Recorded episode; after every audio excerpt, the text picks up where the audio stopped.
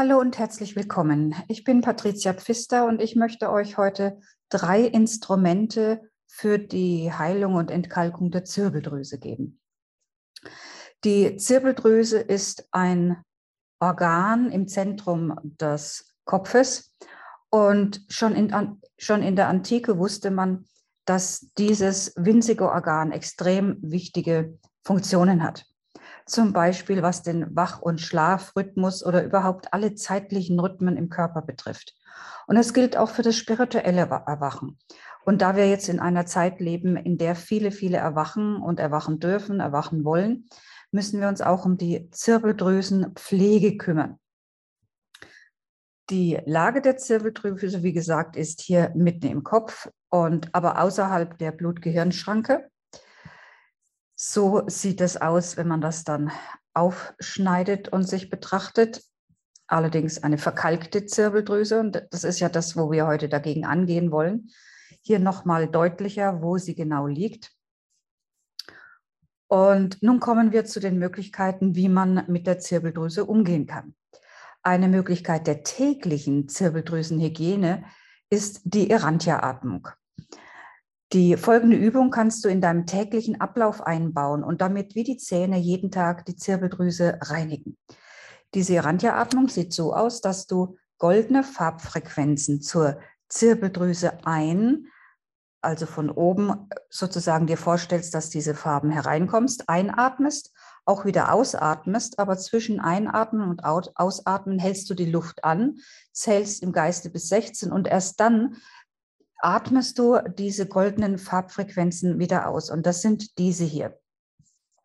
Also dieses Gold, diese goldenen Frequenzen holen wir aus den morphogenetischen Feldern, die überall um uns herum sind, und atmen in die Zirbeldrüse hinein, halten an, zählen bis 16 und atmen wieder aus.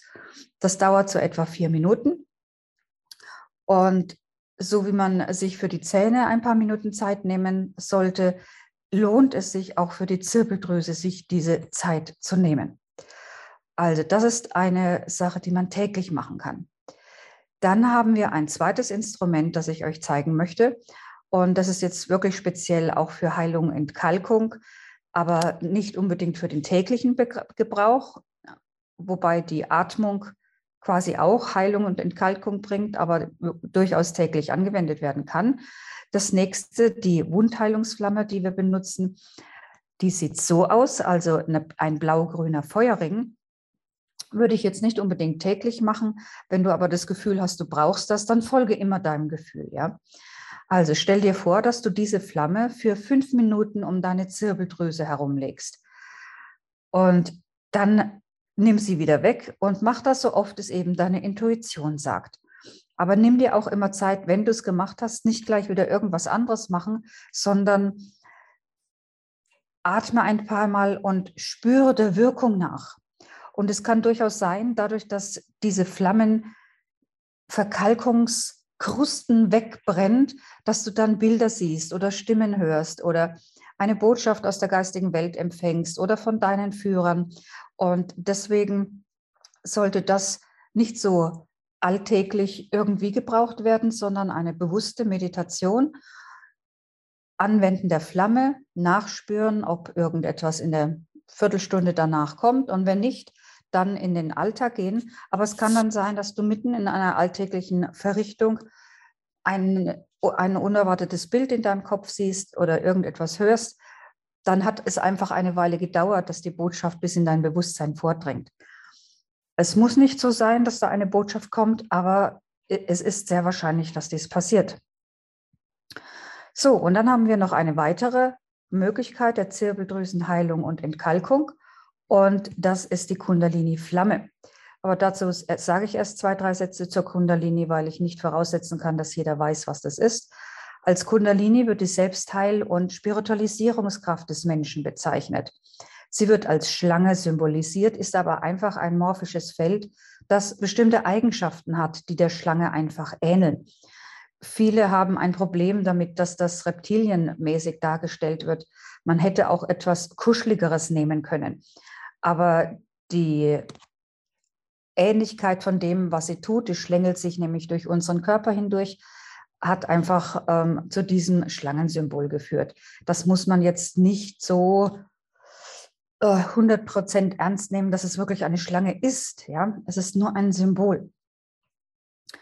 So, ähm, dieses morphische Feld ruht eben eingerollt am Ende der Wirbelsäule und da kommt auch die Schlangenähnlichkeit her. Und sie erwacht zum Beispiel bei aktiver Sexualität.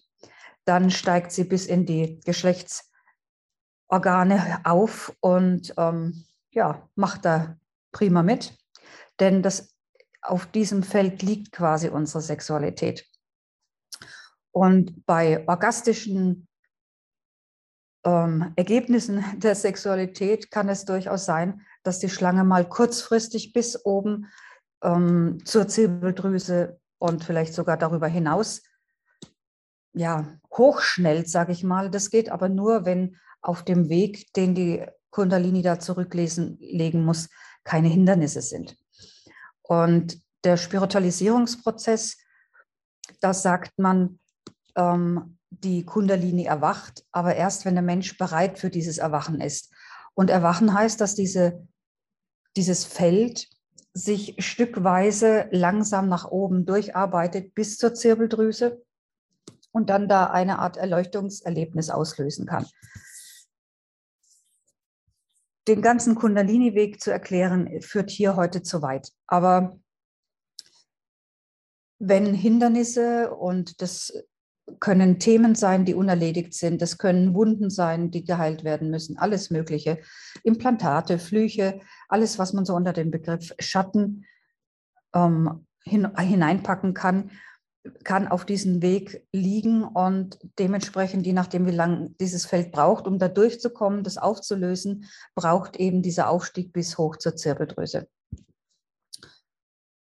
Also das ist auf jeden Fall die Aufgabe dieses Feldes und in den Voraufstiegszeiten war es üblich, dass ein Meister die Hand an dem Ort am Ende der Wirbelsäule auflegte und damit einen Schubs für die Kundalini gegeben hat, damit sie aufsteigen kann. Das machte der Meister aber nur, wenn er sicher war, dass die Person dann auch all das tut, damit dieser Vorgang, der einmal in Gang gesetzt worden ist, auch weitergeht. Nur dann hat ein Meister Shaktipat, so nennt man das, gegeben. Jetzt sind wir aber in Aufstiegszeiten und äh, sind viel zu viele Menschen da, um speziell einem Meister zugeordnet zu sein, der dann das alles überwacht. Wer hier jetzt Shaktipat gibt, ist die Erde, das Bewusstsein unserer Welt. Und zwar auch entsprechend den Richtlinien, die ein Meister einhalten musste. Wenn der Mensch bereit dafür ist, dann kommt dieser Energieschub. Das nennt man Kundalini-Auslösung. Und das passiert massenweise. Das Problem dabei ist, wenn da kein Meister ist, der einem hilft und erklärt, was da mit einem passiert, warum da körperliche Symptome auftreten können, warum da ähm, emotionale äh, ja, Blasen platzen und all das, dann ist es für die Person schon schwierig. Aber trotzdem passiert es nur da und bei dem, der damit umgehen kann, auch wenn er vielleicht nicht weiß, was passiert. Aber dafür gibt es viele spirituelle Schulen, da kann man sich umschauen, wo man hingezogen wird, was für einen stimmt, um da ja Unterweisungen zu erhalten, Führung zu erhalten, Hilfe zu erhalten, einen roten Faden, ohne dass da Abhängigkeiten entstehen. So, für die Zirbeldrüsenreinigung benutzen wir nun die Kundalini-Flamme. Und die sieht so aus. Und da ist über dieses grüne, geschlängelte Band quasi die Schlange angedeutet, das morphische Feld der Kundalini. Und die Flamme ist orange, weil orange, also es hat einen Grund, warum Mönche in Tibet und Indien orangefarbene Gewänder tragen. Aber da will ich jetzt auch weniger drauf eingehen. Aber die Kraft dieser Flamme wollen wir jetzt nutzen, indem du dir vorstellst, dass diese Flamme um deine Zirbeldrüse herum nun auflodert. Also dann ist die Flamme, weil die Zirbeldrüse ja nicht sehr groß ist, auch nur sehr klein und auch nur für fünf Minuten brennt. Und dann lässt du sie wieder erlöschen.